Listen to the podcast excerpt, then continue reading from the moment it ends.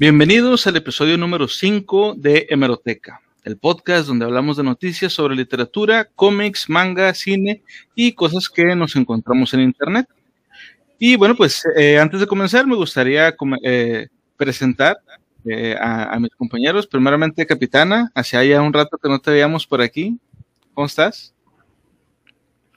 Pues bien, bien, ya regresando de una etapa crítica con, con mi papá, pero pues ya bien, gracias a Dios, que de hecho quiero hacer la mención antes de comenzar con, con Hemeroteca, que este, quiero agradecerle a todos los miembros de Motoclub Speed que estuvieron con mi papá eh, todo este momento tan difícil, este, apoyándolo, dándole ánimos, este, y pues eh, para que papá pudiera echarle más ganas, pues ellos estuvieron siempre al pie del cañón.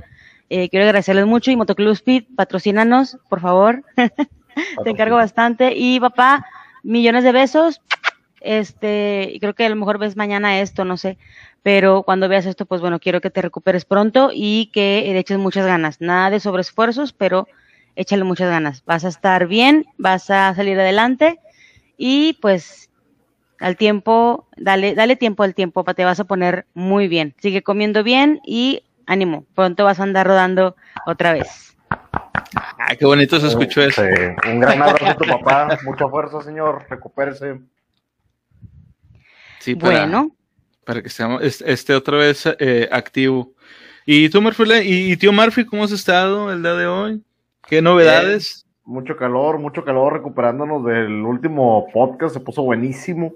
Ahí sí tienen oportunidad, síganos en nuestras redes sociales. Estuvo muy intenso, eh, la verdad es de los mejores, de los que más he disfrutado. Los últimos dos estuvieron bastante fuerte, este, con las últimas dos teorías de conspiración sobre el proyecto Manhattan y sobre el esoterismo. Estuvieron buenísimos, entonces todavía nos vamos recuperando. Ahorita la hemeroteca es de lo mejor para aliviarnos de esos temas tan serios. Esto es como que más light, más soft, pero sí, recuperándonos al 100 para tenerles lo mejor esta y lo que viene la próxima semana, porque se vienen cosas muy, muy buenas también. Sí, sí, de hecho, así es. Y bueno, pues por mi parte, eh, les comento, antes de comenzar, me gustaría recordarles que si les gusta nuestro contenido, por favor, denle like y compartan, suscríbanse a nuestro canal y al resto de nuestras redes, que eso nos ayudaría muchísimo y nos motiva a seguir adelante con este proyecto. Además, si nos siguen en Twitch, pueden participar directamente en el podcast con sus comentarios. Y si nos quieren apoyar y está dentro de sus posibilidades, pueden hacernos una donación a través de Stream Elements o pagarnos una cerveza en boymeacoffee.com diagonal BP Mundial. Además, eh, de que, además de que los mencionaremos en el podcast, te ganas nuestro cariño para siempre y si ocupas que alguien reciba sus pataditas en las costillitas, pues lo hacemos también. Todos los enlaces se los dejamos como quieran en la, en, la descripción. Cuánta agresividad, como que pataditas en las costillitas. A veces es necesario. Eh, lo, que nos ha enseñado la literatura es que la violencia no siempre es la solución, pero es que no estamos usando lo suficiente. Ah, huevo. aquí, están nuestras redes sociales, aquí están nuestras redes sociales si nos quieren seguir.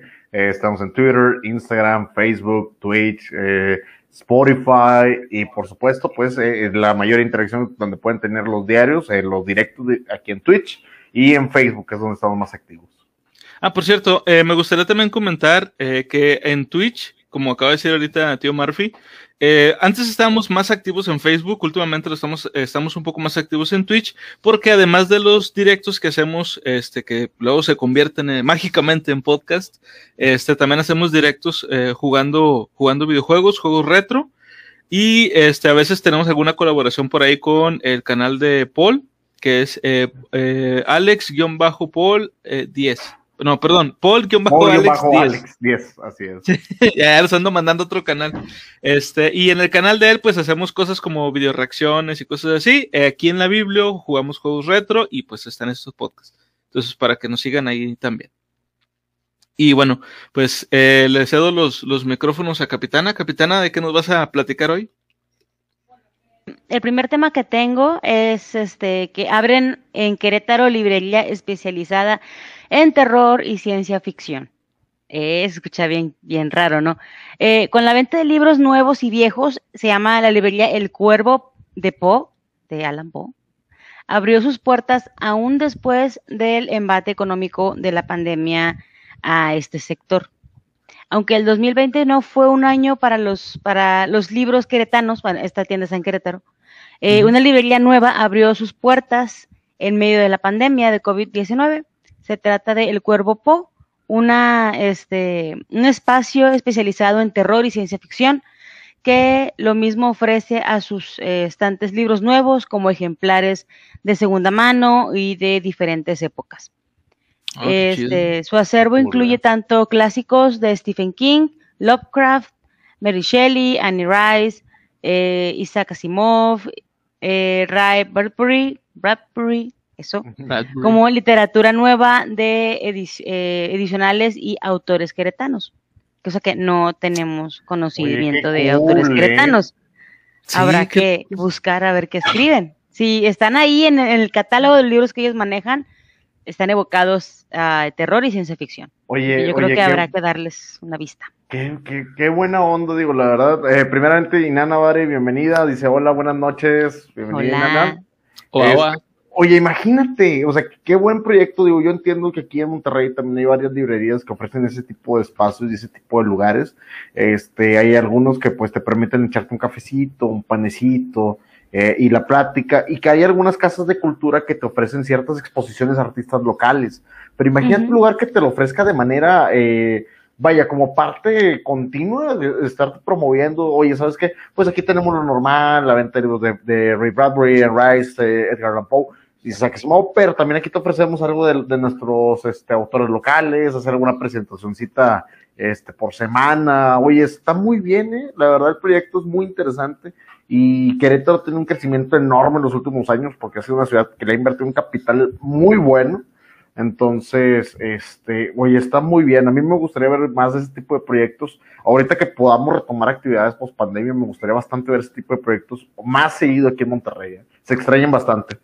Fíjate que a mí lo que, lo que me llamó bastante la atención es que, o sea, el vato se especializa, eh, o sea, el, el, el que abrió la, la, la tienda de libros, se especializa en terror y ciencia ficción.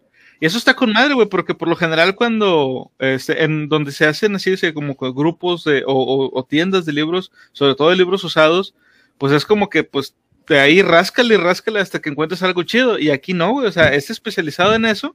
Y como dices, pues como ya tiene también de autores locales o pues de literatura nacional, este, pues ya sabes, ya sabes que te vas a encontrar, ya nada más es como que a ver, a ver, este, si encuentras el que estás buscando específicamente.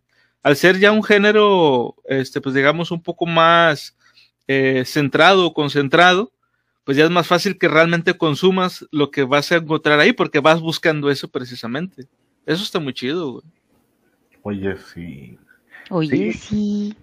Y, aparte, pues también generas un pequeño, una pequeña subcultura, o sea, generas un mismo nicho de autores que, que a lo mejor no sientan el apoyo o que se sientan, y sabes que es que a lo mejor yo no me animo porque no voy a conocer mi trabajo tan fácilmente, pero generas un pequeño nicho, un pequeño grupo, por así decirlo, donde puedes empezar a desarrollar más la literatura, la escritura entre ellos mismos, consejos y exportar al país. O sea, es una, es una gran idea y la práctica yo la considero como que mucho, mucho, mucho mejor. Entonces, nos comenta Eddie, bueno, eh, buenas de nuevo, jajaja, Ed Sick Boy, un saludo Ed.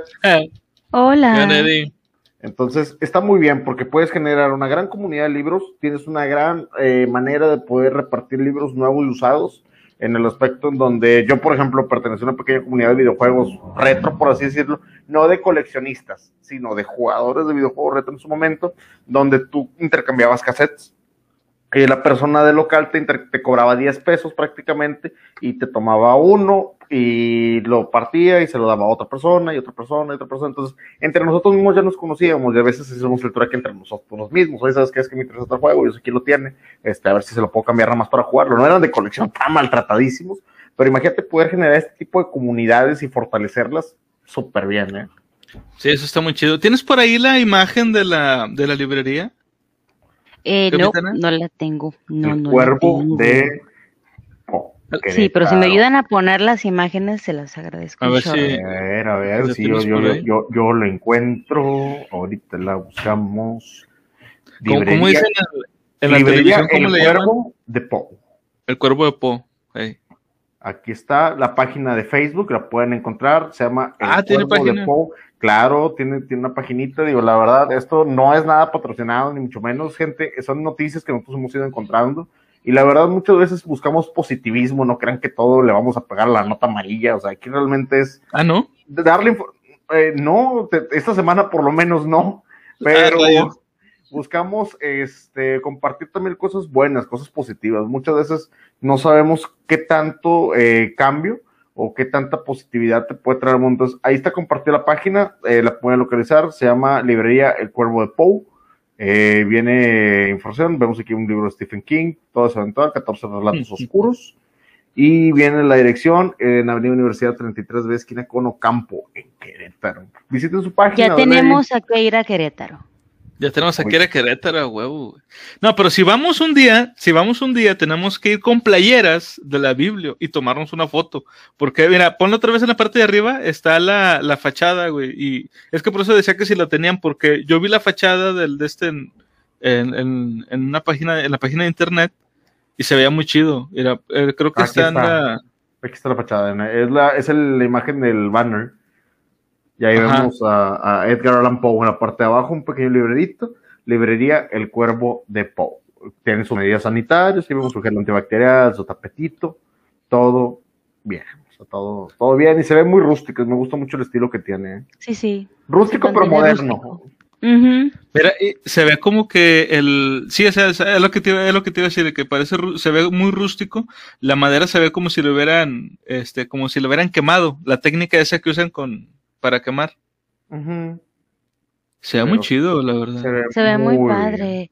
Fíjense que su dueño o impulsor es Julio Márquez, se llama. Aquí está. Un librero viejito, o de, viejo, que lleva más de 10 años trabajando en el rubro. Empezó con un puestecito de libros en un mercado.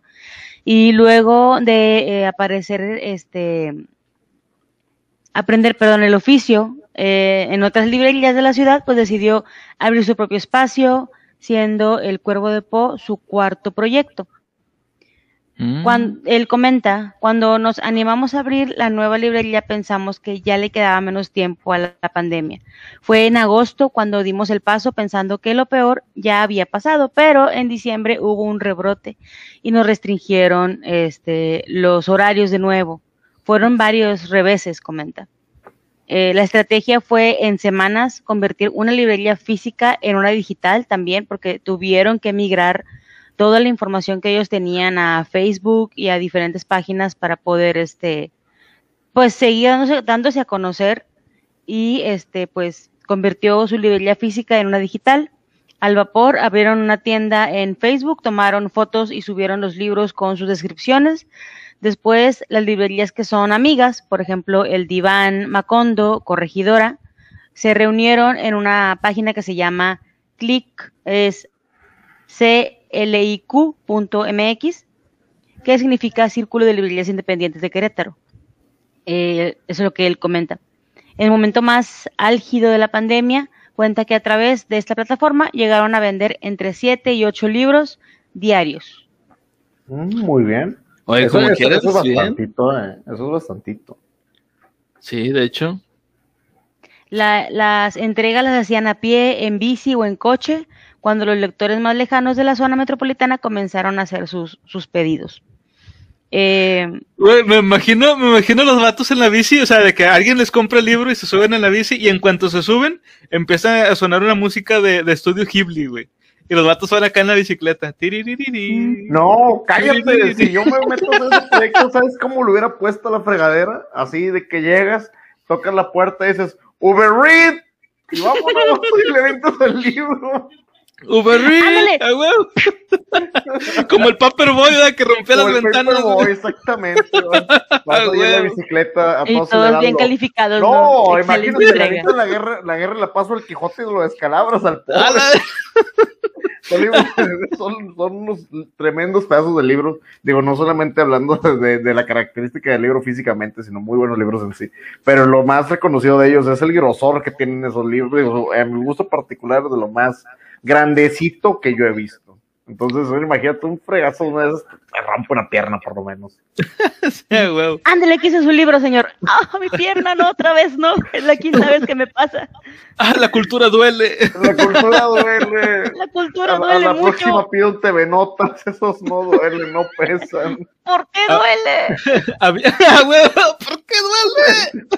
había una frase, había una frase que decían antes, este, digo, ahorita obviamente pues ya cayó en desuso, pero que hace referencia a algo así, güey, que decía, la letra con sangre entra. No se habían oído eso. Sí.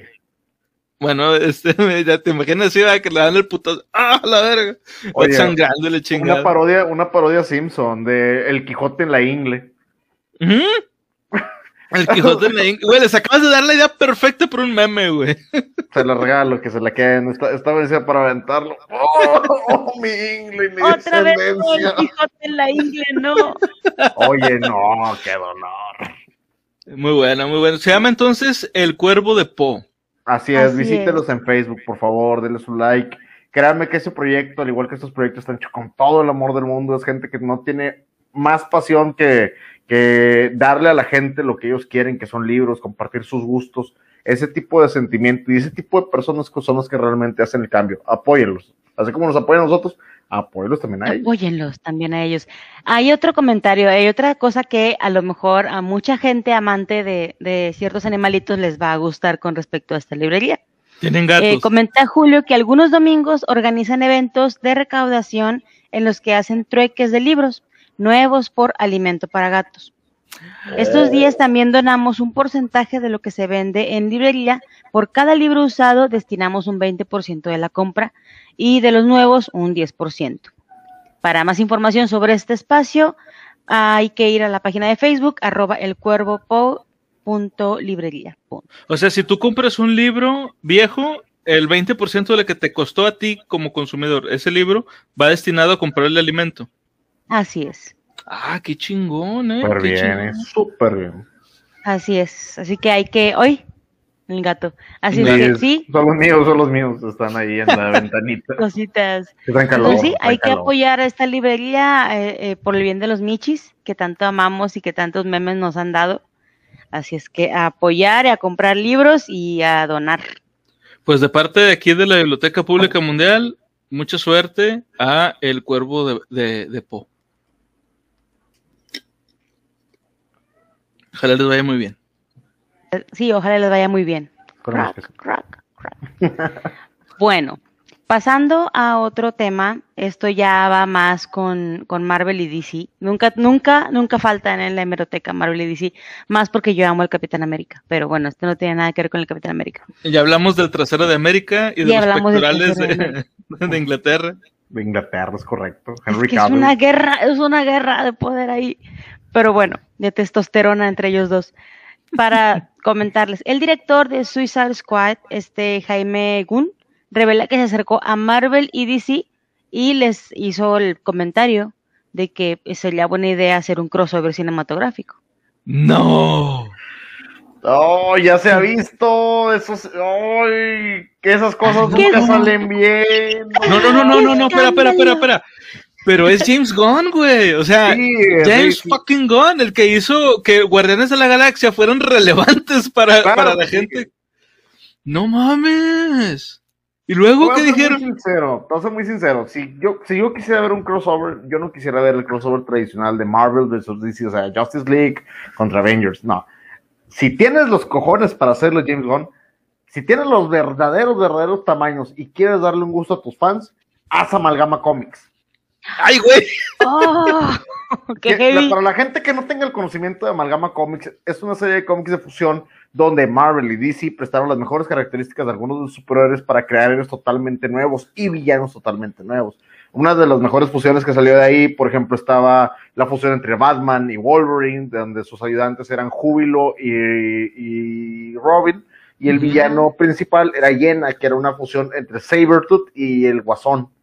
Buenísimo, este Sí, Iron genial. Lantern, que era Iron Man con Green Lantern, este Spider-Boy, que era Superboy con Spider-Man. O sea, tenían una serie para sacar héroes totalmente nuevos y, y que la verdad fue un gusto muy, muy personal mío, ya que no tuvo tanta relevancia, pero en, en sus tiempos era una gran idea. y si James Gunn quiere hacer un crossover de verdad, estaría bien que sacara alguno que otro, o, si quieres nada más hay una, una amalgamilla, nada más hay como, como un... Algo asomadillo nomás. Aunque ya había existido un gran crossover, ya había existido un gran, gran crossover entre Marvel y DC. ¿A chinga cuál? Eh, eh, fue cuando se pelearon los personajes más poderosos de los universos correspondientes, eh, que era un cómic donde Júbilo y Robin creo que se enamoraban. Ah, bueno, ese es el que sigue de. Es que el, lo primero, o sea, lo primero, el primer realmente Big Clash que hubo fue Marvel contra DC. Que son, de Marvel vs. DC. Ajá, si no mal recuerdo, son cuatro números, pero entre esos cuatro números hay algunos que se van como intercalando, que son los de amalgama, que acaba de decir este ahorita Tío Murphy. Cuando se termina la miniserie de, Marvel contra DC, sigue una que se llama Access. El de Access, ándale, exactamente. y Access es el nombre de un personaje que fue creado al parecer entre los dos estudios. Este, y este, este personaje puede, puede traspasar de, un, de un universo a otro y eh, creo que fue Júbilo el que, el, que lo, la que lo convence de, que, de ir al universo DC porque quería ir con Robin.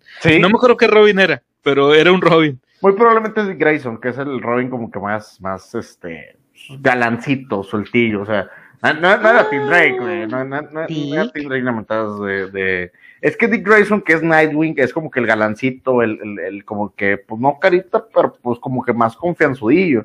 Y además, pues es el único que nos consta dentro del, del, universo de él, que por lo menos él tiene pareja, digo, es este novio Starfire en algún momento en Teen Titans más adelante. Y que es como que él sí está un poquito más despierto, está, más, está, menos apendejado. Está, más vivaracho. Sí. Bueno, y luego que le... Muy bien, dale, dale, dale al capitán, a ver, ¿qué, le dijo? ¿Qué le dijo? ¿Y qué fue lo que le dijeron? A ver. Bueno, eh, la nota, la nota lee así. El hecho de que James Gunn haya, haya declarado anteriormente que no existe una rivalidad real entre Marvel y DC no significa que esté por encima de la idea de enfrentar a los dos universos entre sí. O sea, él está con la idea de enfrentar los dos universos entre sí, que muy probablemente ha de pensar que eso es lo que la gente quiere, pero no, no queremos eso queremos que se enfrente contra Galactus todos en bola. no, no es cierto.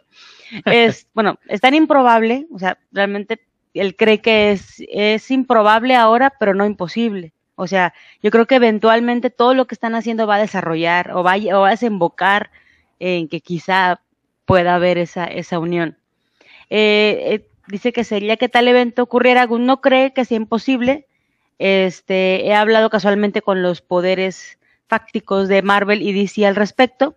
Dijo, me encantaría eh, que eso sucediera, no creo que sea posible, pero tampoco creo que sea imposible.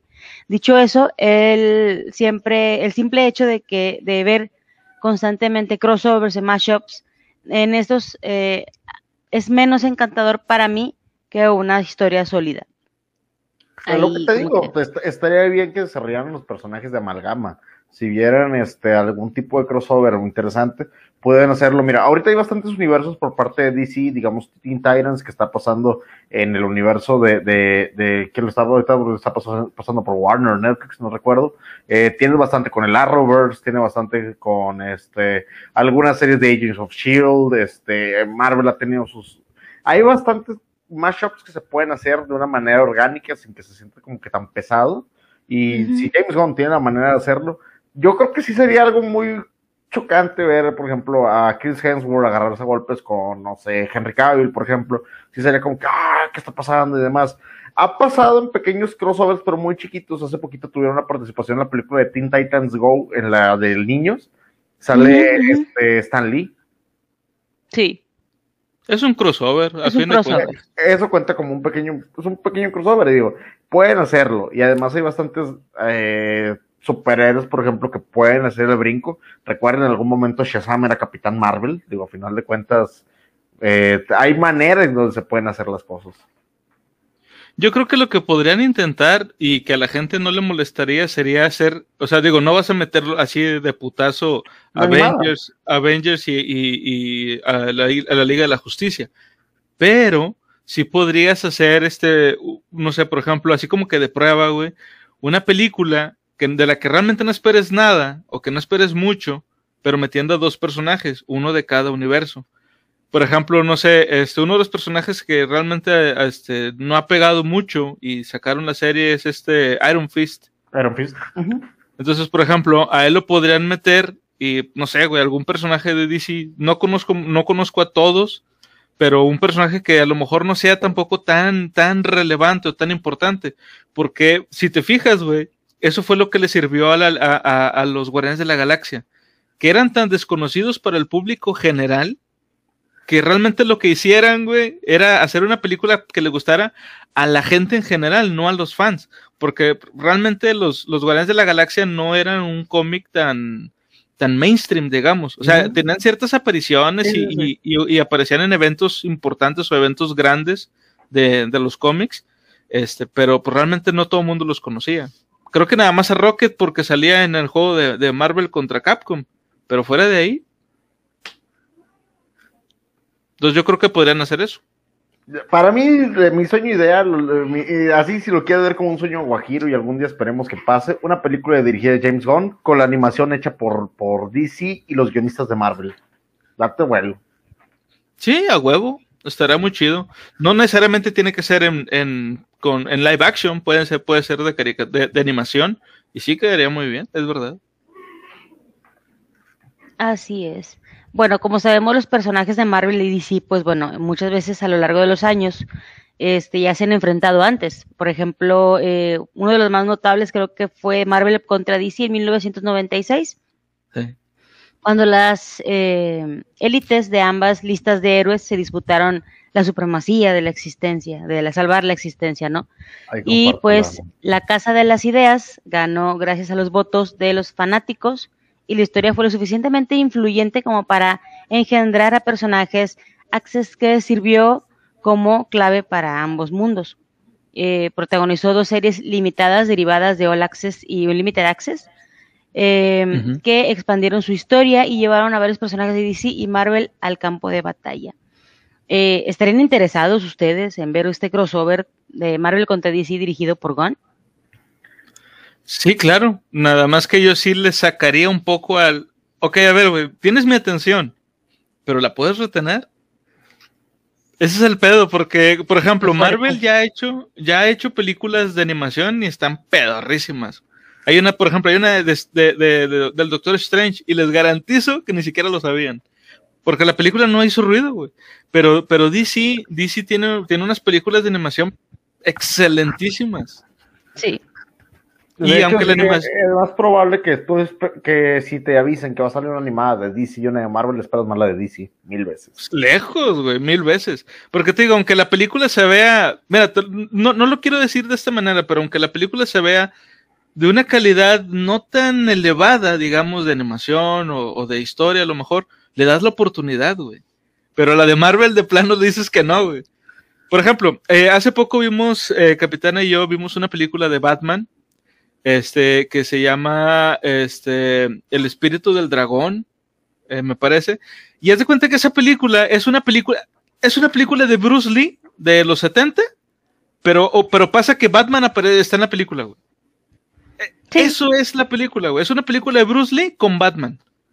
Y, entonces, y, la animación está, está chida, o sea, está, pues, digamos, al nivel, pero la historia es medio ridícula, pero te vale madre, ¿no? Eso se dio, ¿no?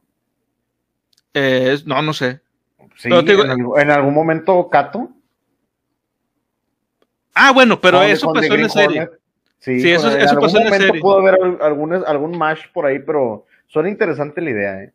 Digo, bueno, la película, la película, te digo, das cuenta que estás viendo una película de Bruce Lee, nada más que con Batman, güey. Pero, eh, te digo, pero es de animación. La animación está chida, no es excelentísima ni es la mejor, porque DC ha hecho mejores, pero cumple bastante bien, güey. Y, la historia, te digo, aunque está, el, concepto está medio tonto, te vale madre, güey, porque la película está bien chida, está, es graciosa, es divertida, que es lo importante, en todo caso, que te entretenga, güey. Este, y te digo, entonces, si sacaran una película que, como dices, dirigida por James Gunn, animada por los, la gente de DC, y que la historia la hagan este, los escritores chingones de, de, Marvel, o sea, no necesariamente los de las películas, no, o sea, la gente que escribe los cómics y que sean los chingones, ya gente con experiencia, a la gente de perdida le vas a hacer que levante la ceja y dice, a ver. Mm, a ver. Igual, por si tienen ver, a ver, oportunidad, ¿qué una pequeña recomendación de las pocas películas de Marvel que son relativamente buenas. Digo, no te estoy diciendo que a lo mejor tengan, denle una oportunidad al Planeta Hulk. Una pequeña oportunidad. No es de lo mejorcito que hay, no es de lo mejorcito que hay y no está tan pegada al cómic. Pero vale la pena, la verdad, vale Pero la se pena. ve y, bien, se ve bien. Pues Sí, se te ve voy a bien. decir algo, no es la animación para, no es, no es la clásica animación Disney, y es de la era Disney, y no, no es nada Disney. Y la animación Ay, ah. parece de DC, güey. ¿A Está no? Sí, está buena, y no voy a dar spoilers, pero aparece uno de mis personajes favoritos de Marvel, que no es tan conocido, pero es uno de mis favoritos y aparece en esa película. Lo estaba esperando, salió, la roqueó y se fue. That's it. Huevo. La rompí su Sí, sí, sí, es verdad, es verdad. Está muy buena esa película. Y creo que, pues, tristemente, ahorita Marvel está muy a Disneyseado, o sea, tiene demasiada influencia. Obviamente, porque es un mercado que le atrae mucho a los niños. Así es que empiezan a sacar material para niños, pero están descuidando, Ragnarok.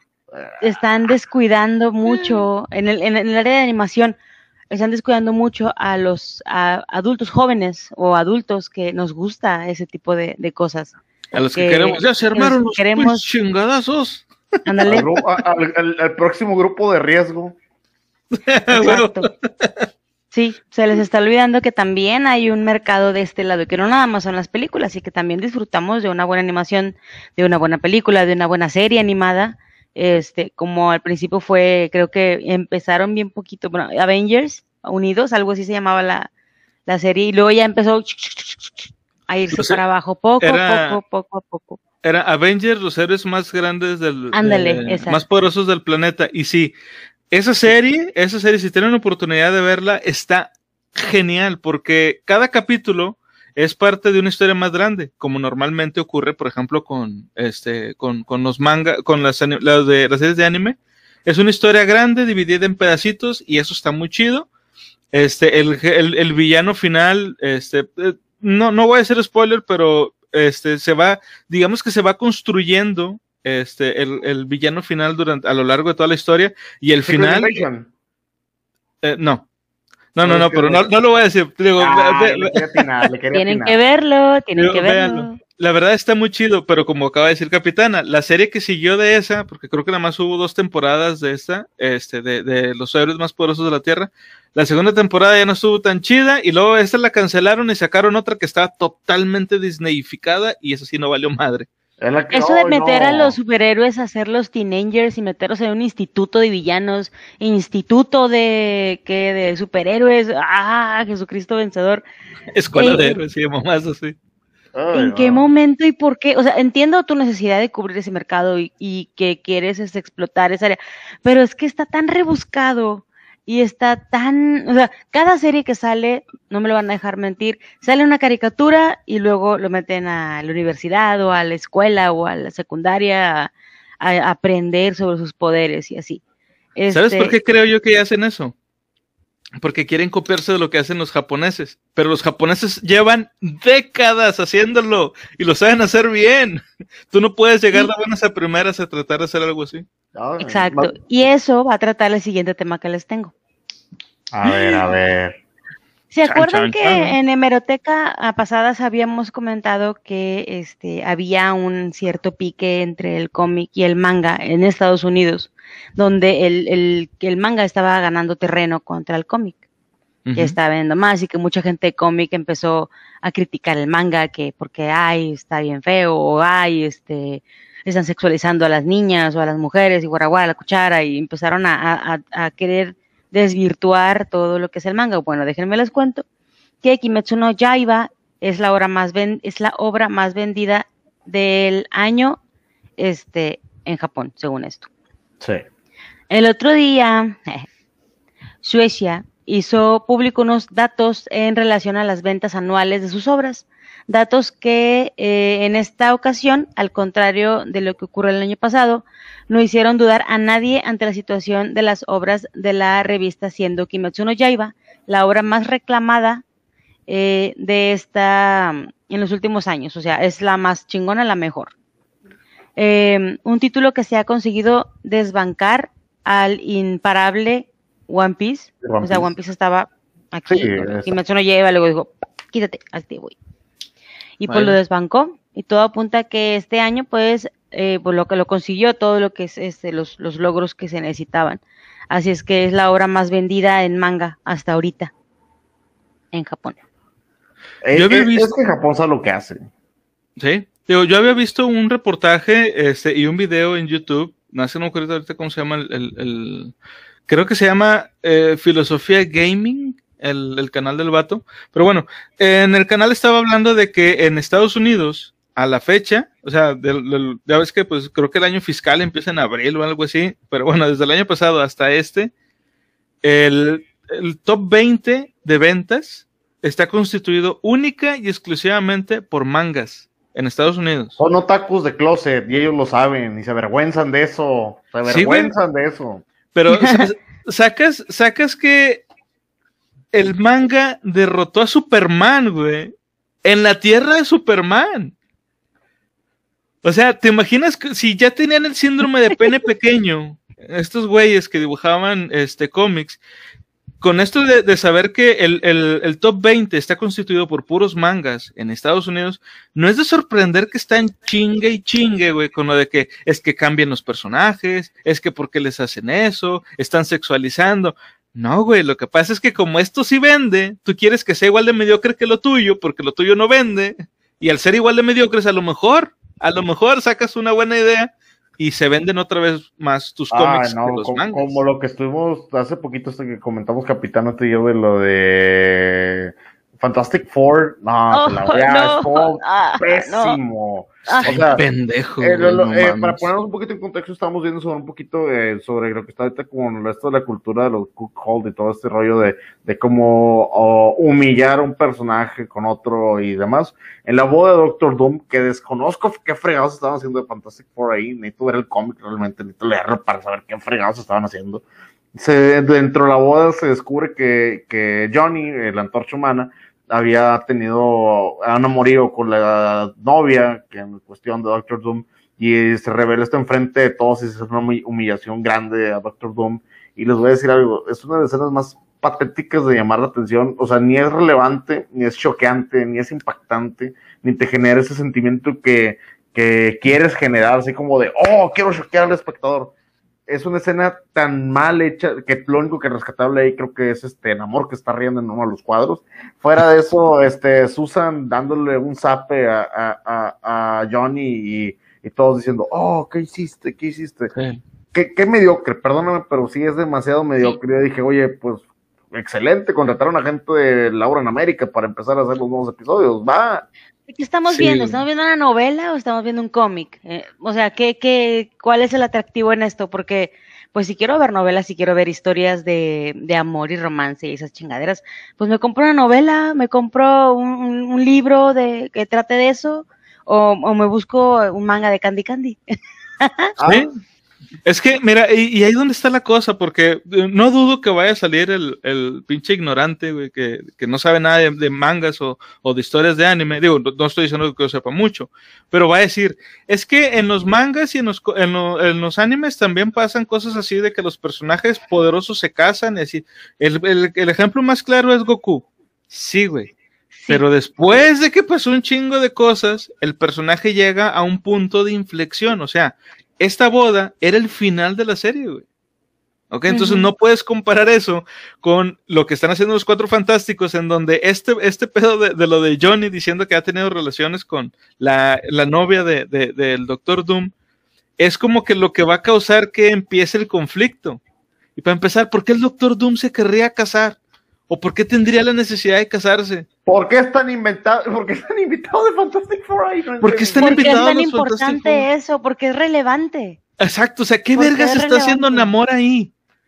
No, es tonto, es, es ridículo, güey. Es, es, es, es Estados Unidos, está en pendejo, güey. Ha habido historias bien construidas con, con los recientes, digo, este, esta historia de, de Batman que ríe, buenísima, este, precioso, excelente, muy buen desarrollo posapocalíptico, eh, igual eh, Marvel ha tenido grandes historias, el, el Venomverse, no sé si han tenido la oportunidad de checarlo, eh, del Venomverse de los simbiontes, de Doctor El Spider-Verse también el Spider-Verse que se reventó hace poquito taquilla con la película que tuvo de Welcome to the Spider-Verse, que, que fueron Es, es algo ya muy viejo, de hecho. Spider-Man no es una novedad, pero que lo pasaron a pantalla grande con Miles Morales del universo Ultimate, le salió excelente.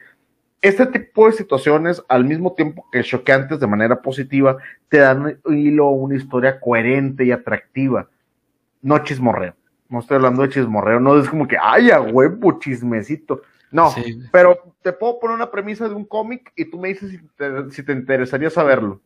A ver. A ver, a ver, sí, y va a sonar reverendamente estúpido, pero ustedes me dicen si les parece interesante.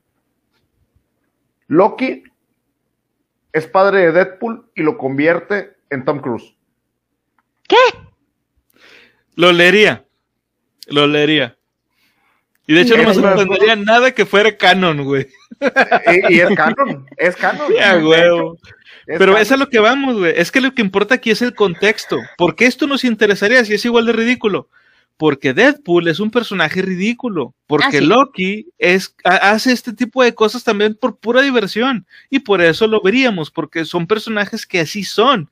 Doctor Doom, no. Los cuatro fantásticos no son así. O sea, ellos se enfrentan a, a- a- a- o se enfrentaban al menos cuando los conocimos. Güey, Doctor Doom en algún momento ha sido un eterno, o sea, ha tenido el poder Sí. máximo del universo en sus manos, güey. Ese güey mató a Thanos, le sacó la espina dorsal a Thanos, güey, de un putazo. Y ahora, y ahora se, se avergüenza porque yo ni tú las cosas. Perdóname, pero no es coherente en ningún aspecto. O sea, ni siquiera las versiones chibi, ni las versiones mil y un versiones No. este, eh, Disneyficadas, como lo dijimos ahorita, se van a ver. No, No. perdóname, pero estamos No. hablando de que ho- hoy en día, así como hay grandes obras de cómic, también no todos los mangas son buenos. O sea, Ah, no, el, claro. el, el 70% del manga te voy a decir que es alguien igual que, que yo, agarro una pluma, me pongo a dibujar lo que yo quiera, a lo mejor mi trabajo no es bueno, simplemente pues, busco quien lo publique y va a haber mucha gente que va a decir si funciona o no funciona, para eso están estas revistas, por ejemplo, Shueisha, Shonen Jumps, este, que así como tienen obras muy grandes, también han tenido sus eh, descalabrillos, pues, pero los cómics ahorita que se, que se basan en ese tipo de recursos baratos para vender, ya se me hace como, no, no, y menos que el manga te está ganando terreno. Son patadas de ahogado, güey. ¿Son patadas de ahogado? Sí, así es. Son patadas de ahogado. Así es que así está el show. Este, Kimetsu no Yaiba ya es número uno en Japón por segundo año consecutivo. Esperemos que otro año repita y que siga desfalcando y que sigan los éxitos para esta serie. Am, alguien hizo un comentario ahorita, creo que fuiste tú, Conan, sobre este el hacer eh, a los eh, creo que fue a los am, gente de DC o los personajes de DC como cómic, como, como manga, perdón. Pues bueno, Ah, ujú. Superman listo para lanzar una nueva serie en manga.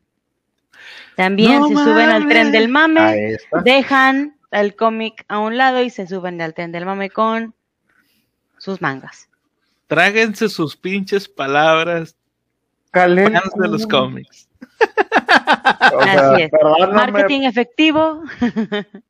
No, yo, yo, yo, yo, yo voy a checar la madre para que, para que pongan Jimmy Olsen Chan, así de corto, y en otra Güey, y es que Superman tiene un chingo de potencial, güey. Lo que pasa es que los, o sea, para hacer algo bien en manga, porque los artistas gringos, la- al menos a mi gusto, están bien pendejos, güey, para eh, darle dramatismo a, en- no siempre, ¿verdad? Pero en, muchas veces, mucho de lo que he leído, por ejemplo, no saben hacer bien los escenarios que se vean destruidos o que se vea así, o sea, como lo hace el manga, güey.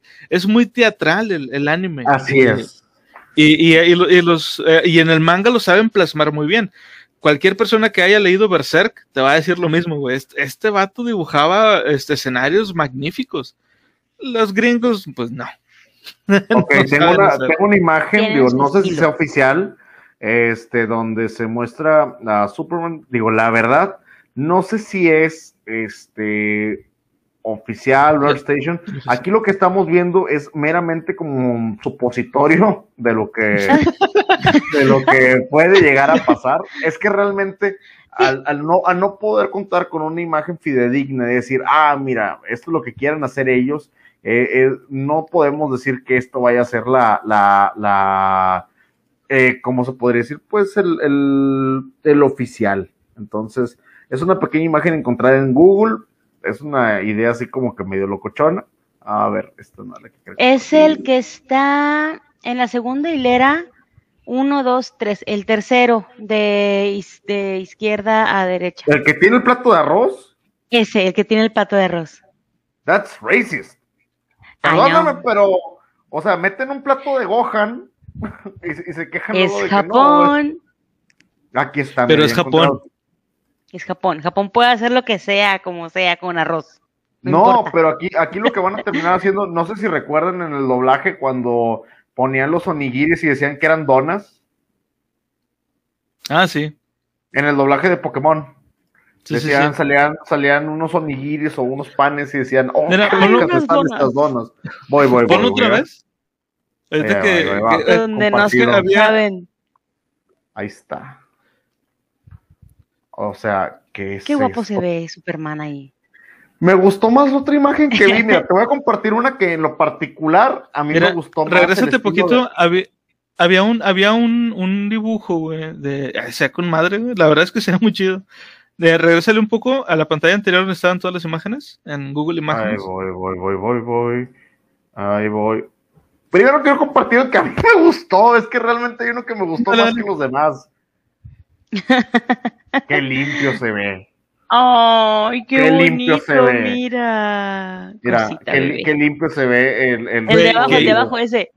Y qué El diferencia, güey. Mira, mira Aquí ese. está la comparativa.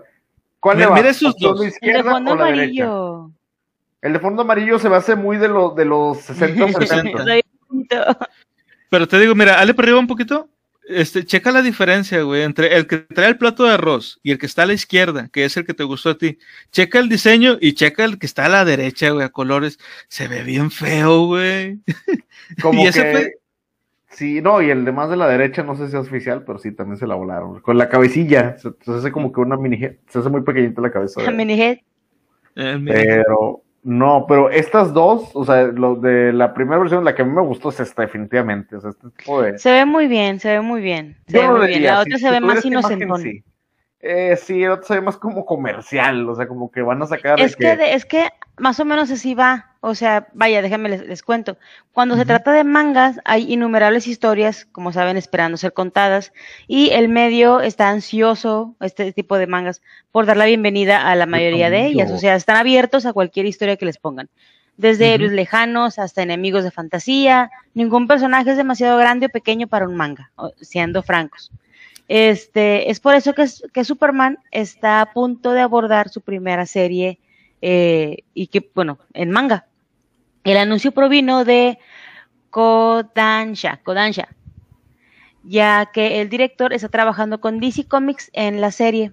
La serie está siendo dibujada por Kitago Kai, mientras eh, Miyagawa Satoshi se encarga de la historia. Superman cobrará vida en esta serie como un superhéroe, pero comerá mucha comida deliciosa en el camino. Por eso trae el plato de arroz en la Tres mano. palillos, y eso sí lo ves, o Sí. sea, está, está- está educadito, sabe lo que tiene que hacer, Claro. agarra bien, ¿eh?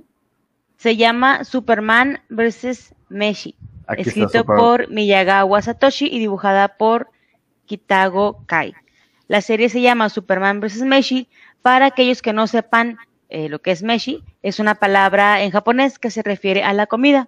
Esto es muy apropiado de que Superman se enfrentará con diferentes platillos en este manga. ¿Qué opinas de este próximo manga de DC? ¿Van a leerlo? A huevo, a huevo que sí. Mira, yo te diré que no, pero lo leeré en secreto. no, no, A mí pero se me hace- sabremos, sabremos. A mí se me hace muchísimo más interesante lo que podría escribir un japonés de un personaje ya establecido como Superman que lo que un gringo podría escribir sobre Superman. Neta. Sí, un gringo ya lo tiene bien rebuscado. Hay que, habría que hacer esto, no sé si ustedes quieran. Bajamos o buscamos o compramos el manga de este de Superman vs. Meshi y lo leemos los tres y luego nos juntamos para nuestras impresiones al respecto. ¿Jalo? Me parece perfecto. Para la próxima Sí. hemeroteca, en cuanto salga, bueno, para no la próxima directamente, porque sé que va a haber más noticias y más información en el transcurso, pero estaría bien para incluir una hemeroteca unas impresiones sobre el, el, el, el Superman versus Meshi.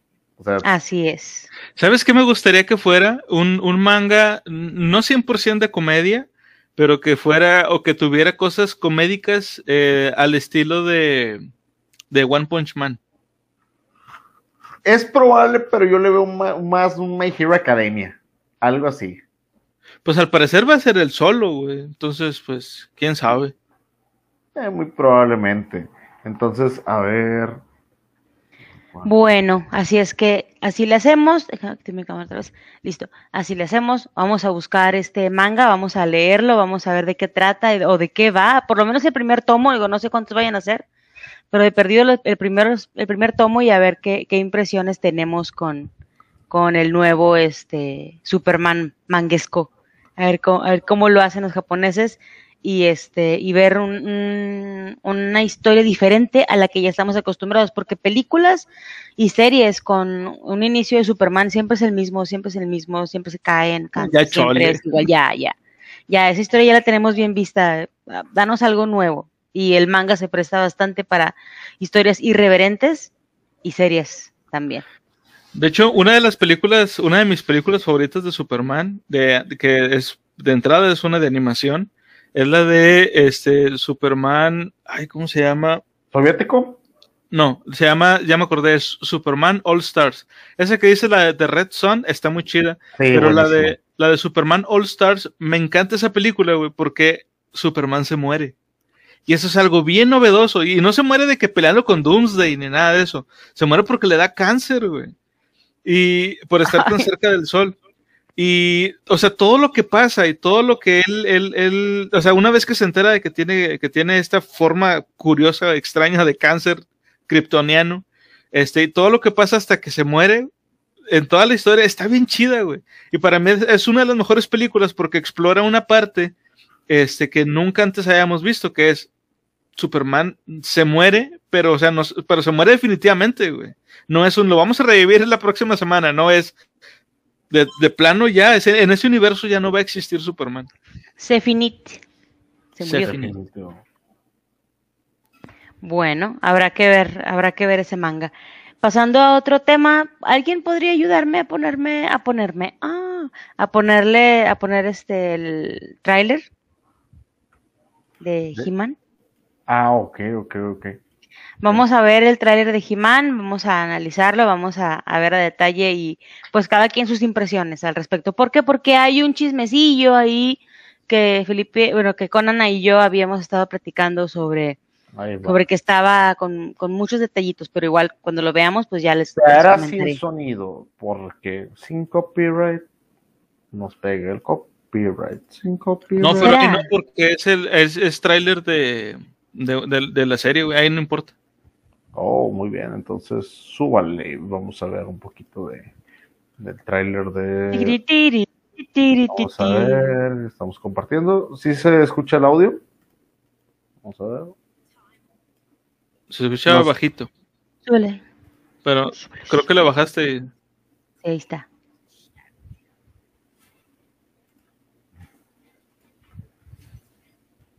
Se escucha pero muy, muy bajito. ¿Me puedes subir el volumen de tu compu?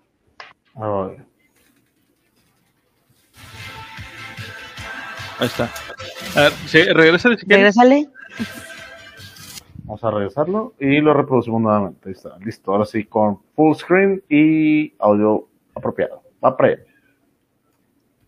Time after time you try to take this castle, but you will never succeed, Skeletor. Call your champion.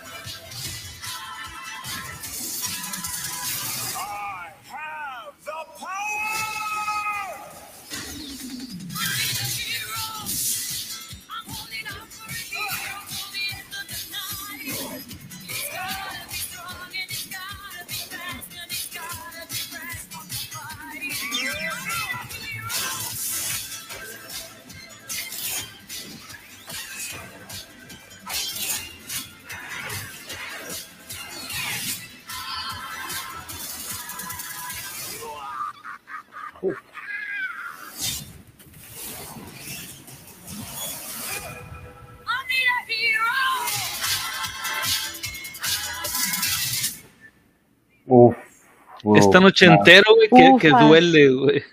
Es, es, es Ufa. tan ochentero que amanecí con la rodilla mala, güey. Sí.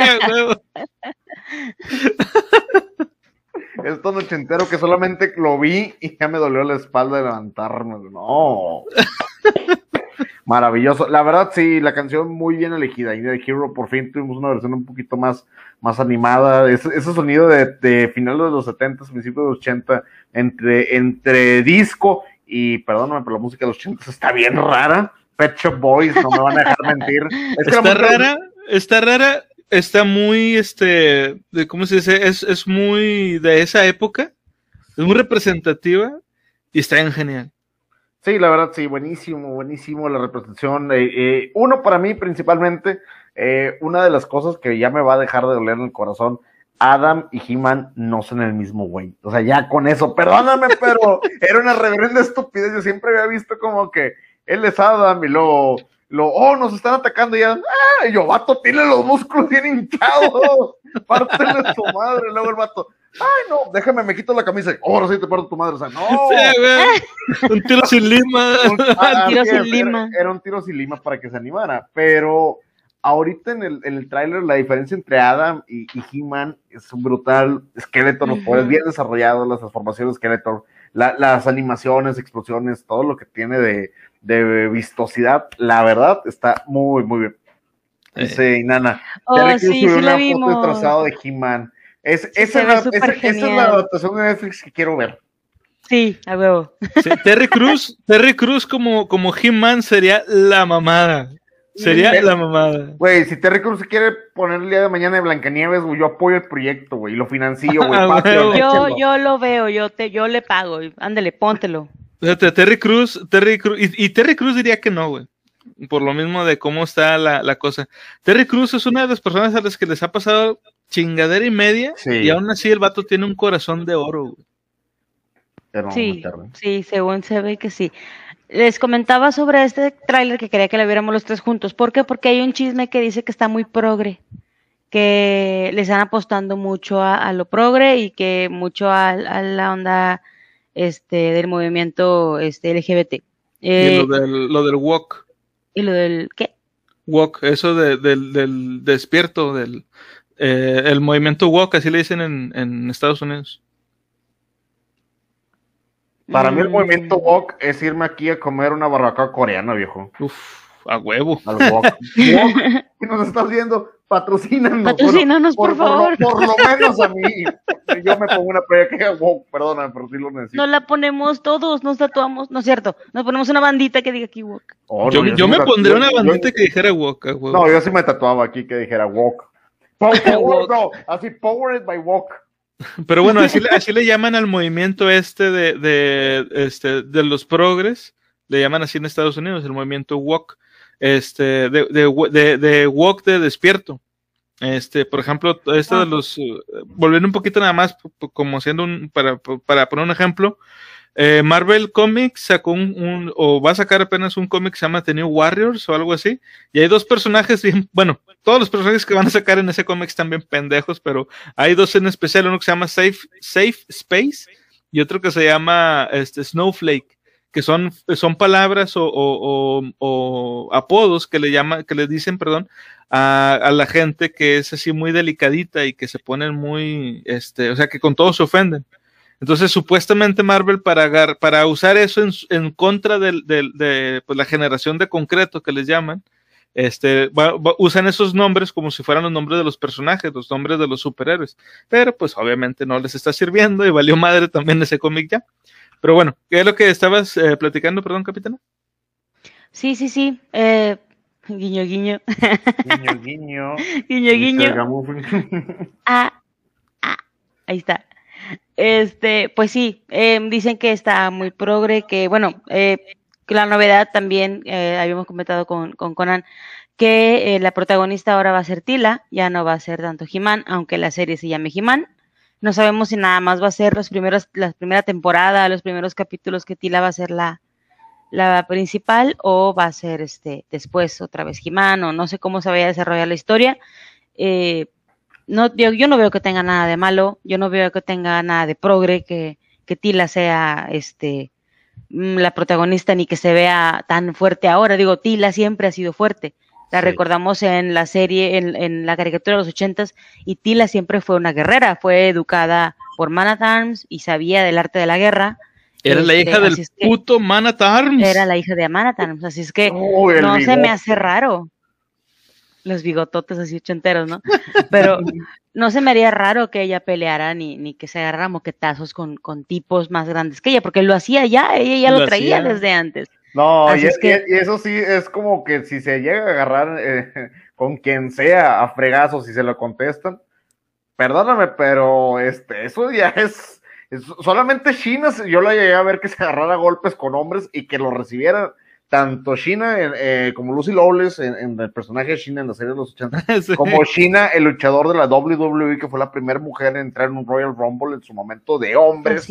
O sea, ah, realmente Sí, fue la primera eh, en entrar en un Royal Rumble de hombres. Ella peleaba contra hombres porque pues no le aguantaban el físico. Entonces, eh, eh, era como Beat Phoenix moderna, pero un poquito más de la vieja escuela. Entonces, sí, Tila realmente, como tú lo dijiste, siempre ha sido un personaje fuerte. Obviamente se va a desenvolver muy bien en el campo de batalla. Y decepcionado, lo que acabo de ver fue maravilloso. No sí, de hecho. Sí. Bueno, mira, eh, yo, yo para, para, completar un poco aquí con lo que, con, lo que está diciendo Capitana, eh, también yo vi en un video que estaban hablando del, del tráiler, este, y yo cuando lo vi primero dije, no mames, está con madre. Por fin reivindicaron este, a, a He-Man, según se ve, ¿verdad? Y, este, y una persona que se puso a analizarlo, empezó a decir que, por ejemplo, eso de, de, de que Tila va a ser el personaje principal de la serie, no He-Man, es parte de este movimiento progre de querer poner a huevo a una mujer al frente y hacer hacia atrás a, a He-Man, que él es el personaje principal, porque la serie tiene su nombre como parte del nombre de la serie. Es He-Man y los Amos del Universo, no Tila y los Amos del Universo. Pero me quedé pensando y le platiqué aquí a Capitana, le digo, eh, entiendo lo que está diciendo el vato, pero puede ser, puede ser que el vato, o sea, ahuevado en buscar y, y, encontrar cosas progre, porque su canal nada más se trata de tirarle a ellos, haya visto cosas que no estaban ahí. Por ejemplo, él. Aquí nos comenta Inana, las amo a las dos chinas, sí, buenísima las dos. Es que fueron representaciones de mujeres muy fuertes, demasiado fuertes. Yo estábamos hablando hace poquito, digo, yo, yo sé que a ustedes les tocó verlo al mismo tiempo que a mí, la serie de Hércules en su momento, este, y ah, el crossover que tuvo con China. Ya hablábamos de Yolaos comparado con, con Gabriel y, y, la fuerza que tenía China y que todavía tuvo a esos amores con él, o sea, todo, todo lo que era la serie y perdóname, pero es uno de los personajes más duros y recios que yo he conocido. Con, la, palabra heroína, así tal cual en letras mayúsculas, e, era para este señor. El, el personaje bien interpretado y muy fuerte. Y cuando lo trajeron a la vida real con China en la WWE, eh, no decepcionó ni un segundo. O sea, estaba en una en un trío muy fuerte que era eh, Shawn Michaels y Triple H. O sea, ella era, era también el motor. Y tú dijeras, no, no, pues este, es una mujer, o sea, es, va a ser un tipo como en Estados Unidos se le llama acompañante, la palabra que usan ellos es mascota directamente, pero también se le conoce como acompañante, y no se involucran en las peleas más que para hacer como cartimañas y de que están debajo del ring y les jalan los pies y demás. No, ella se metía a los golpes, es como que tranquilamente Shawn Michaels le decía, métete tú y reparte caña, o sea. Éntrale. Entonces, ese tipo de personajes con, perdón que te interrumpa, como con Tila, la representación es lo más positivo que puede haber. Una mujer que realmente siempre ha sido muy fuerte, pero que ahorita le van a dar un protagonismo que no sé, siento que es necesario. Ahora sí la van a explotar, ahora sí van a explotar al personaje. Hay gente que le ah, es que yo lo que yo lo que decía es que eh, no hay ningún problema y al contrario va dentro del, del, del orden digamos de la serie es creíble que Tila se ponga al frente como ya dijimos, porque ella es la hija de Amana Tarms, o sea, está entrenada, ella ya peleaba, o sea, sabe, sabe lo que está, lo que está haciendo. Y de hecho, este ella entrenaba a He-Man en la. Cuando, cuando no tenía los poderes, sí. Sí, cuando ella, entrenaba al príncipe Adam, o sea, ella ya estaba en un nivel de maestra cuando este apenas iba, ay, me duele el músculo, o sea, él iba a entrenar. Entonces, según lo que se ve en el tráiler, al parecer, digo, ya lo que estoy diciendo esto me lo estoy inventando porque es lo que yo entiendo con el tráiler. Eh, ah, y una cosa que escuché por ahí que decían que este, se supone que la serie empieza en un punto en el que Eternia fue derrotada. Entonces, este, por eso Skeletor llega al, al, castillo de Grayskull y reta directamente a, este, a Sorceress. Bueno, entonces se supone que, que, que He-Man está como exiliado. Entonces es obvio, totalmente obvio, que Tila se iba a encargar de, pues, de continuar, digamos, ahora como, como una rebelión. Eh, y, de la resistencia, era obvio totalmente. Entonces, lo que sí no estaría chido es que hicieran a He-Man totalmente a un lado de toda la serie y que sea Tila la, la, mera mera. Lo que a mí me gustaría, lo que yo sí quisiera ver es, eh, a lo mejor, por ejemplo, la mitad de la serie, que sea Tila la mera mera, y que la serie se trate de que están buscando que He-Man vuelva. Así es. Este, quiero pensar que es así, porque por eso se ve que llega en, en, en bueno, en Battle Cat y que trae la, la, la, ¿cómo se llama? Este, que está todo cubierto, va como que, pues así, o sea, como un, un proscrito. Entonces, que ya, ya al final sea He-Man el que derrote finalmente a, a, Skeletor. Pero sí sería, sí sería muy chido que, que He-Man saliera, digamos, casi casi hasta el final y que Tila fuera la que se encargara de, de, de pues, controlar todo el menjunje en lo que, en lo que esto ocurre. Así bueno, es. Esa fue una. Y la otra cosa que decían, este, que yo no lo encontré tampoco, es que cuando se transforma el príncipe Adam a He-Man, se ven un chingo de chispitas de colores, güey. Y estaban diciendo que esos colores era la representación de la bandera LGBT. Y yo, eh, ok, sí son los colores, pero no necesariamente significa eso. Entonces, no sé, no sé qué pienses tú. Mato, no, o sea, perdóneme, pero digo, todo recuerdo, dice Mr. Mr. Gamoffin, como si fuera Sailor Moon. Pues sí, sí, sí, Sailor Moon, digo, prácticamente eh, con espadón, ¿verdad? Pero sí. Sailor Grey School. Sailor Grey, Sailor Grey School, ah, Correcto. Entonces, velo de este lado, o sea, yo creo que eso ya es más de rebuscados, o sea, ya eso es más de, no, es que quiero buscarle algo, quiero ver esa parte, me gustaría compartir otra vez nuevamente esa parte de la transformación en el tráiler eh, para buscar este lo que susodicho eh, sujeto o sujeta o sujeta este, o sujete o el, el, ojete este, ándale. Este, el, el, el, sujete este. El sujete. Vamos a, ver, voy a quitarle un poquito el audio para no interrumpirnos. Déjame compartir la pantalla. Sí, pues lo importante es la, la, parte de, la transformación que tanto está hablando el, el, el susodicho o susodicha. El susodiche. Susodiche. Y, y, quiero ver esto. Ahí está el proscrito. Vamos a la parte donde llega Sorceres. Ahí está. Y la... 40 años y todos nos sentimos envejecidos en un segundo. Bla, bla, bla. quiero ver, quiero ver, quiero ver lo de la transformación. Vamos a esperar la parte de la transformación. y luego imaginen cuando cae el. Ahí estaba un poquito de la transformación y. A ver. esos colores. A ver. ¿Sabes a qué me recuerda a mí? ¿Mm? A un, a un muchachito, un, un niño de los noventas, mis barajitas cromadas. Las que sacaban sí, de Dragon Ball, de Capitán Subasa, de, de mismísimo He-Man eran unos pequeños cromos para la gente de otros países que nos está escuchando, para la gente de México que es un poco más joven, eh, lo que se le llamaba coloquialmente como estampitas, barajitas o cromos, en los cuales había algunas cartas que eran brillantes, que eran como ediciones especiales. Entonces, si oh. la transformación bien, eh, el arcoíris la aurora boreal siempre ha sido muy de sorcerers, digo, realmente eso no se me hace como que raro, aquí cuando cae el trueno tampoco se ve raro, paso la imagen así como que transformación y demás, I have the power, bla, bla, bla a mí se me hace más un destello que es muy común de, ¿cómo se llama? Muy común de las, de las eh, transformaciones o brillantes. Mira, mira ponla otra vez. Hay, hay, una cosa que quería comentar. Ah, hay una cosa que quería comentar antes de que, que, lo pongas otra vez. La gente que haya visto películas de los 80, quizá, quizá recuerde este, la película de, de, de Excalibur. Ahorita buscamos una imagen de, de la portada. En los 80 tenían mucho ese, ese tipo de, de, ese efecto. Obviamente, pues no, no había efectos especiales como los que había ahora. Entonces, muchos efectos que hacían eran literalmente efectos de luz. O sea, ponían un cristal, por ejemplo, y luego ponían este, una luz que, que refractara de cierta forma que en la cámara se veían precisamente esos colores. Entonces, para mí lo que están haciendo aquí, según yo, es una referencia a cómo se veían las películas en los 80. Así es. Aquí tengo la imagen de la espada Excalibur, de hecho la película de 1981, y efectivamente en la parte frontal de la misma se nota el efecto de la, del brillo, si te fijas. Sí. sí. Y también se ve en la, película de Conan, en la 2, este, cuando llegan a pelear con, este, ay, ¿cómo? no me acuerdo cómo se llama el hechicero, este, pelean en un lugar con muchos espejos y se ven, se ven por todos lados ese efecto, güey. Era el Excalibur, la parte baja y la parte alta de las portadas y contraportadas, yo creo que esas fueron más para cine o para, para la película de Betamax, güey. Pero si te fijas hay mucho brillito. Sí. Ahora, que ya le estés buscando a todo motivo dónde veo colores para decir que esto es gay, te voy a decir algo, viejo. Nosotros vemos a colores, entonces es gay. Con la novedad.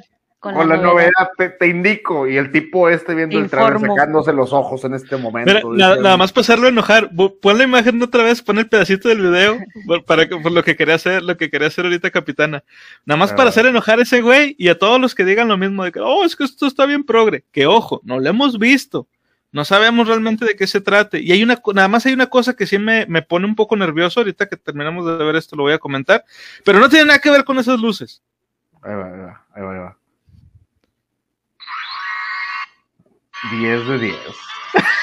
Se ve con madre, güey. Luego, luego, editamos el audio y lo subimos, por favor, ahí, ahí le, le, hablamos de edición, recorten ese pedazo, le ponemos el sonido de fondo y va, y producción directo para la Biblia, porque sí es necesario. Es que es una reverenda falacia, digo, muchas les, les cayó en gracia algunos aquí en el chat, y es que sí, realmente, realmente vamos a ser muy honestos. nosotros somos gente de una, de una generación ya anterior a esta, dos, dos generaciones tal vez anteriores a esta, y no, no es porque jugamos mucho con es que la generación de que está y que su. No, pero hay, hay, hay que ser coherentes, nada más hay que ser coherentes. No pedimos algo diferente, pedimos coherencia. Ahora se me dicen, no, es que la serie está muy LGBT y que apoya mucho a tales sectores y demás.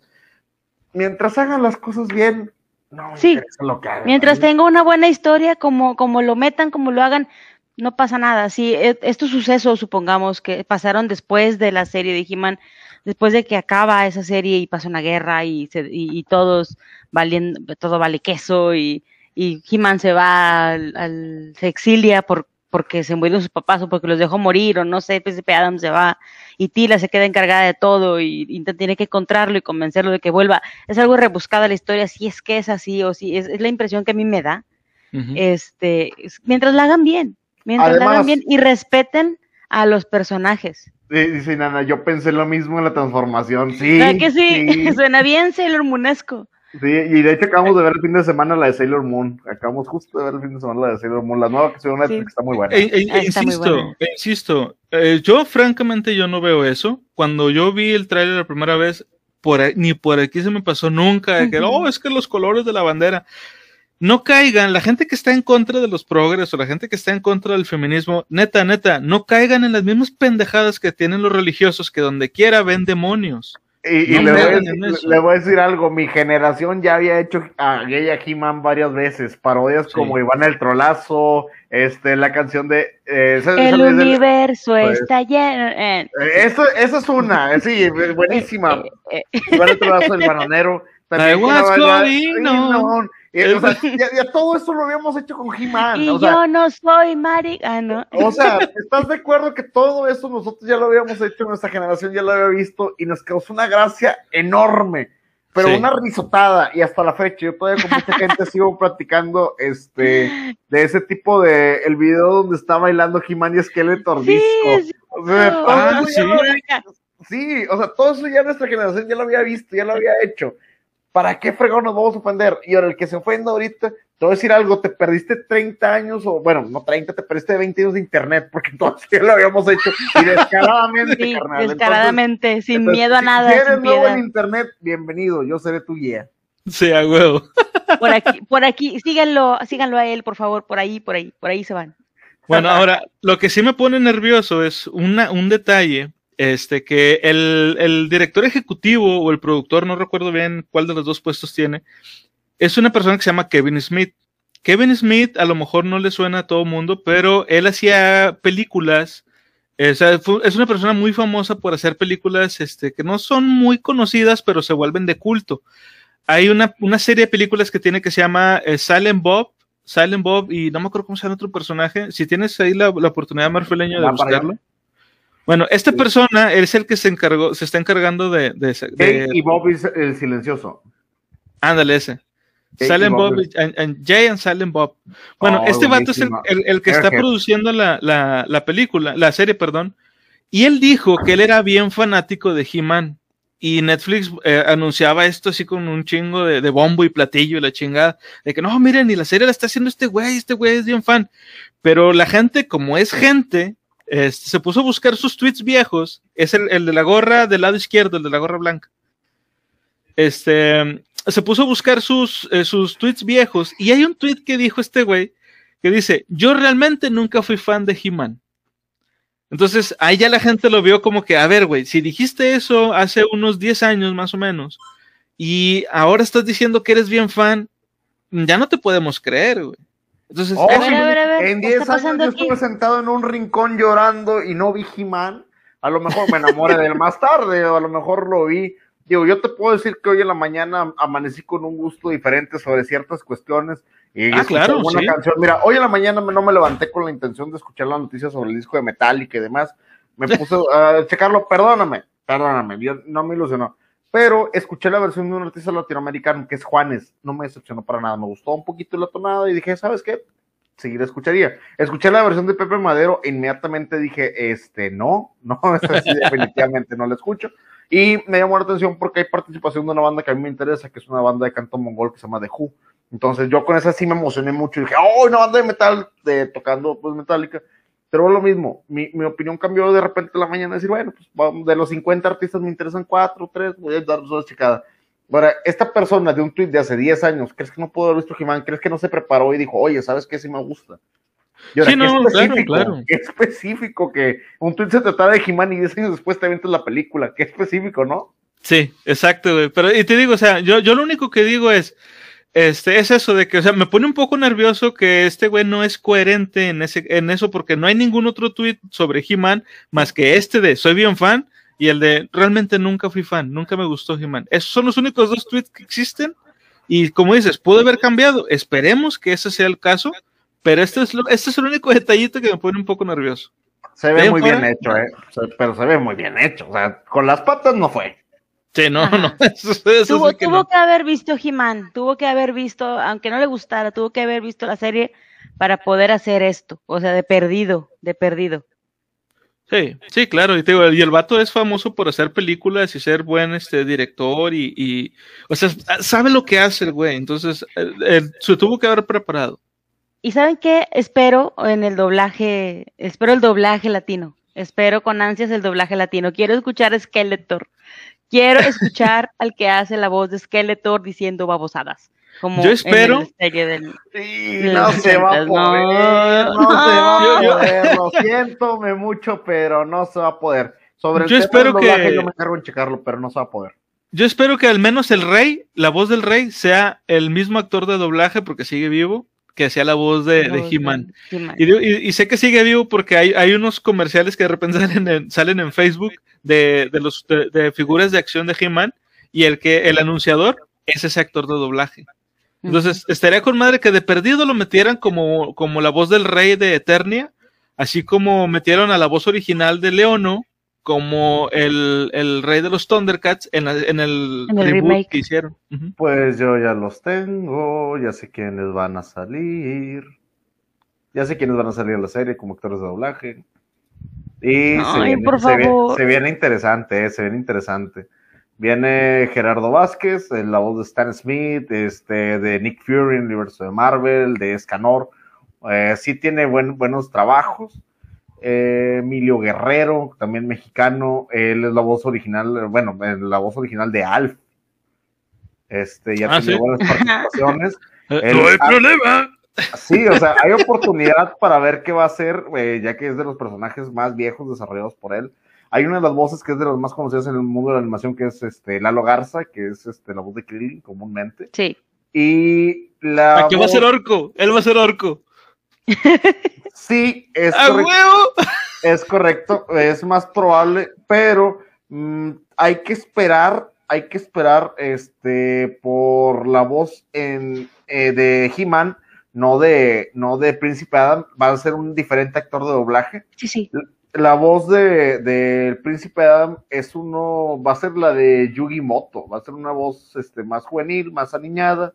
Eh, eh, yo lo digo por la, la tonalidad que tiene. Dice, a ver. Mr. Para diferenciar los personajes.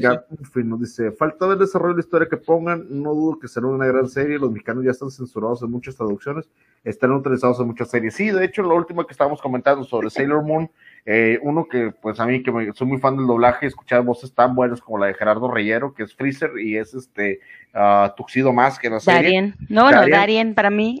Bueno, sí, Mamoru eh, para los Mamoru, nuevos. entonces, eh, la traducción no me gustó porque pues sí tuvimos algunas, eh, algunas escenas donde decían como que palabras muy japonesas y muy gringas y muy despegado del doblaje mexicano. Sabemos que Netflix tiene esa característica de no entregar al 100% el, el, el doblaje de los estudios como se hacía anteriormente en los 80s y 90s. Ujú. Pero decepcionados por las voces no nos vamos a ir. O sea, va a haber, va a haber, va a haber con queso, va a haber billete.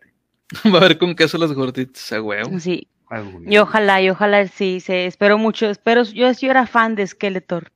Espero que hagan algo chido con Skeletor. Por favor, por a favor, ver, Diosito. A ver, a ver si encuentro quién va a ser Skeletor. Porque necesito, necesito a Skeletor en mi vida. O sea, él es el troll mayor, casi, casi.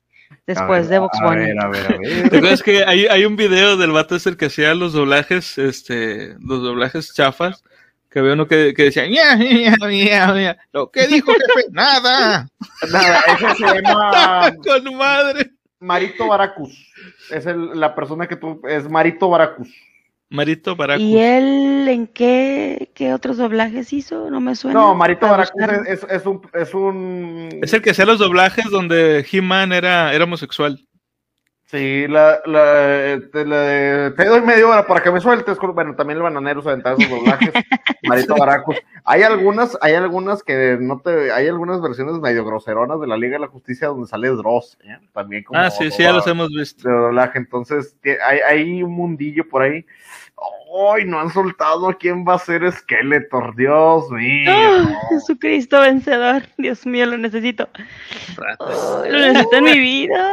No han dicho nada, pero sí va a haber buenas interpretaciones. Esperemos que haya, haya oportunidad, este, dentro de todo el mundillo del doblaje, sobre todo, a la gente que le interesa o que le emociona, este, y ver qué van a hacer. Digo, no, mm, la gran mayoría de los actores ya tienen de experiencia, entonces, decepcionados no nos vamos a ir.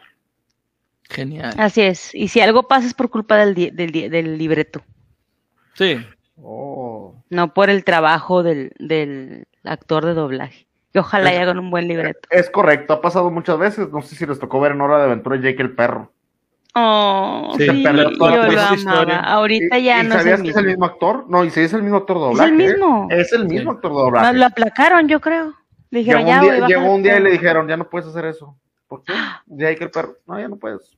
Ponte Pues es más que nada para, es que le sale muy caro, yo creo, el, el que esta persona haga tanto regionalismo o tanto, tanto broma local en México, por así decirlo, que solamente los mexicanos entendemos, y para poder exportarla hacia otras, este, otros, la- otro lugar de Latinoamérica, otros países de Latinoamérica, pues tener que contratar a lo mejor a alguien más que haga otra vez la voz del perro, grabar los diálogos con los con- siendo a sus regionalismos de cada, de cada, de cada país.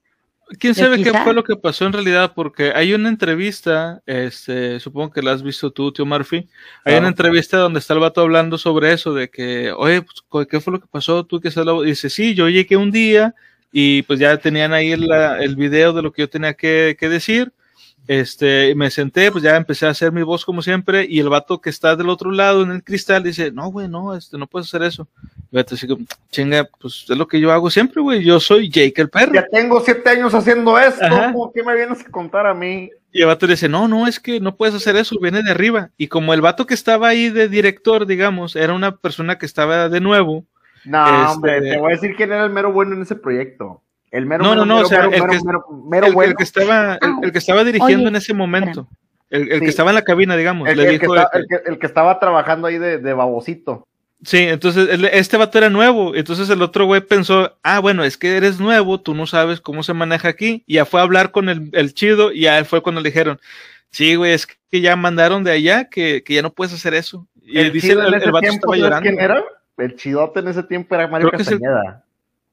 Ah, eso sí no sabía. Eh, Mario Castañeda era el mero, mero, mero gerente fregón de ese estudio de doblaje. Y ¿sabes qué fue lo que le dijo por respeto a su trabajo? Agárrate un día y piensa si quieres continuar. No, no, ya, ya no depende de mí, tú sabes. Pero por respeto a tu trabajo, este, no te, voy a- no te puedo correr, no te quiero correr, este, dale tranqui, piénsalo. Agárrate la tarde, consúltalo y si quieres continuar, pues el proyecto va a estar así. ya no- y él, y hasta el mismo Mario, que era gerente de este tiempo, dijo, yo no puedo hacer nada. O sea, ya Sí. nos fregamos. Sí, te digo, y recuerdo que el vato dice que estaba llorando cuando, cuando le dijeron eso, y, o sea, supongo que pues entre otras cosas de coraje, porque él le inyectaba esa personalidad a Jake, Las Yo lo vi- palabras de resortes. palabras de razón. Yo lo he visto en inglés, en su idioma original, este, y Hora de Es Aventura muy flat.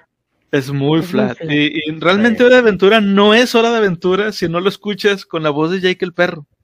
La gente que, que, que lo haya visto, o que nunca, la gente que ¿Qué nunca lo haya visto, busque ¿Qué videos. La verdad está bien genial. Y digo, por algo dicen que el doblaje este, mexicano es de los mejores. Ya dijo una vez Mario Castañeda, eso es mentira, nada más aquí en México lo decimos. No, no, No. es cierto. En España hay mucha gente que Demasiada le encanta, gente. que le encanta el doblaje latino y hasta hay veces que ponen, muchas veces sobre todo, ponen por encima el, el doblaje latino que el propio. Y por algo es. Y sobre todo del gringo, el gringo es un mugrero. el Oh, doblaje sí. americano es malísimo. Eh, eh, Oh, ese por sí. descontado, güey, ese no cuenta, güey. Sí, no. Y- El noruego. ah, El, el portugués, el finlandés. Oh, el portugués o y el el finlandés. finlandés. Aunque déjame te digo, güey, que, que los gringos cuando quieren lo hacen bien. Hay un anime, no me acuerdo cómo se llama, güey, que es, el anime está, o sea, está tan mal hecho, güey, que los propios japoneses lo cancelaron, creo que como a, a- o sea, de que salió, le dieron 25 capítulos o algo así, y lo cortaron porque no les gustó, güey. Y los gringos lo que hicieron, porque se los mandaron así como que tengan, ahí hagan lo que quieran. Como los vatos sabían japonés, obviamente, los que lo tradujeron, ¿verdad? Pero dijeron, eh, güey, es, que está bien feo, güey, ni los japoneses lo quisieron. Y si le cambiamos todo el contexto, entonces el anime, no me acuerdo cómo se llama, lo voy a investigar, se los dejo en los, este, en los comentarios. Este, está todo fuera de, o sea, no tiene sentido nada, güey, de lo que dicen. Por ejemplo, hay una parte en donde un personaje dice que Jesús inventó el internet. y es parte del, o sea, pero se están burlando de eso. Yo tengo No se dos refiere a que casos sí. así, dos casos aquí y donde se lo robó México. Los dos. El primero, el más conocido en su tiempo, Top Cat, Don Gato. Don Gato se revivió porque en México les gustó demasiado el doblaje. ¿No escuché la voz de Benito Sí. Bodoque? Ah, Betty sí, de. Ball. Es el Tata, el Eh, Tata es correcto. Y Iracuz de Cucho, que es yucateco. La, la, la versión en inglés es totalmente flat. De hecho, Benito tiene la voz de un gángster, así, este, mafiosón. De, de, la eh, Hey, Cat, ¿no? tiene mucho chiste y acá el Tata Arbizu le puso el maravilloso y luego hizo el personaje de Cucho y cuando la serie no triunfó en Estados Unidos aquí la revivieron de hecho los, los derechos de las películas de Top Cat los tuvieron aquí en México México le pidió a Warner los derechos para poderlos producir y las Sí. Ah, produjo loco. aquí en México Me Ese es gustaba uno. mucho que le hacía como yucateco. Ay, gato. Cucho Sí, pues cada gato era una era, era de una región Oiga, diferente de aquí. gato. de, de, de Móstenes también buenísimo con, con Tengo hambre, don Momo- gato. Ma- Ma- Matute Ma- Mamá, mamá, tú te- Bueno, el, el anime ese que te digo, te digo, no me acuerdo cómo se llama, se los y el, y el pero otro es un anime que se llama Connie-chan a lo mejor ese es ese. ¿De qué se a lo trata mejor es ese? ese. Eh, es una serie de sketches totalmente irrelacionados que el anime la verdad no tiene ni pies ni cabeza, les mandaron el audio y se lo aventaron como quisieron. Ah, el que tú dices es donde sale un gordo, una chava y un flaquillo. es correcto. Eso está visto. genial. Sí, Está sí genial. Bueno, el, do- el doblaje fue tan fue tan japonés. El japonés, el programa de Connie-chan en sí es un Es- programa de, de comedia japonesa. Y por comedia Sí. japonesa no me estoy refiriendo a humor amarillo. La gente que tuvo la oportunidad de ver humor amarillo, uno de los mejores programas con un doblaje español brutal, perfecto, de Takeshi Castle, que también es un caso de éxito del, del doblaje, este español en este caso. Pero Connie-chan fue un producto que les mandaron sin pie ni cabeza y como tenía muchos juegos de palabras japoneses, que tú sabes que de repente son cosas que vemos en el anime, pero el programa se trataba todo eso, entonces no iba a tener ni ciencia ni sentido que lo hicieran aquí. Y el doblaje se lo aventaron como quisieron, y Dios mío, es una joya, pero una joya de, de programa maravilloso con Ichan. Ahora, aclarando, el que el, lo que dice Tío Murphy de que lo hicieron como quisieron no quiere decir que lo hicieron con las patas, no. Realmente le dieron un toque tan mexicano pero tan, tan mexicano que es imposible. O sea, si tú cierras los ojos y te dicen es una caricatura, tú te imaginarás una caricatura hecha en México, hasta que ya ves que los dibujos son de anime. Hay, hay una parte que, digo, para darles una referencia, hay una parte donde el personaje principal, que es este gordito que se llama Connie, Connie va manejando un taxi, son historias de un taxista, y el vato. Ese, ese lo, vi, lo, vimos, capitana, ese lo vimos. La, la canción de, de, de Arjona, desde Arjona, la de ¿Qué es lo que hace taxistas seduciendo a la vida? Y va cantándole en su mundo, pero es tan serio y tan, tan animesco y tan que se va subiendo la gente y platicando. No, es un, es un reverendo papá y la gente que tenga oportunidad, una recomendación. Esta sí es personal mía. Eh, véanlo, dos, dos grandes este, doblajes.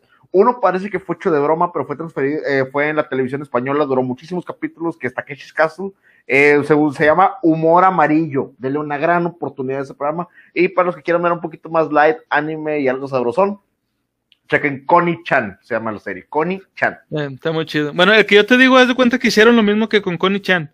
Eh, el anime, te digo, son las vivencias de unos personajes, pero por ejemplo, hay una escena en donde que se desarrolla en un hospital y es algo serio, güey. Una, una persona se está muriendo y uno de los, de los doctores, pues trae la, el, el tapabocas y cuando habla le hace. ¿Qué dijo?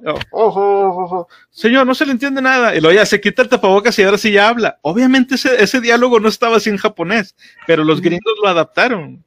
Ese, o hay otro donde está una chava de que, ay, es que yo extraño a mi mascota, y la mascota es un conejito, güey. Y el conejo, oh, recuerdo su risa, y se ríe así, güey, con la voz de, ojo, ojo, uh, touch me. Y así que, ah, la verga, qué pedo con el Oh, conejo. yes, yes. Investígalo, por, ponlo y yo, yo le doy una checada luego, pero sí, sí me interesa. eh. Sí, para, para verlo. Bueno, pues no sé Sí. si hay algo más, capitana, si no ya pero No. cerrando.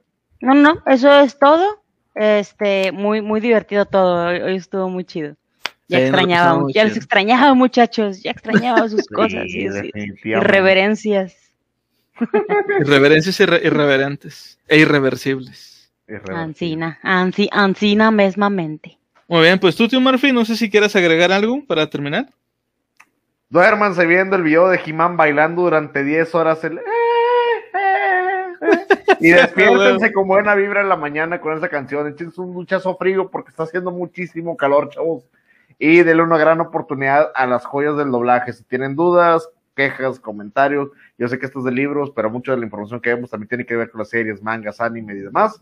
Si tienen dudas de un buen doblaje hecho perfectamente, hay muchos canales en YouTube, ahí pueden consultarlo, a mí no me pregunten. Eh, así huevo. es. Bueno, pues igual tampoco yo no tengo nada más que agregar en realidad. Ya nada más, pues ya, ya saben, les digo siempre, siempre, sigan leyendo. Bye. Bye. Adiós. Adiós.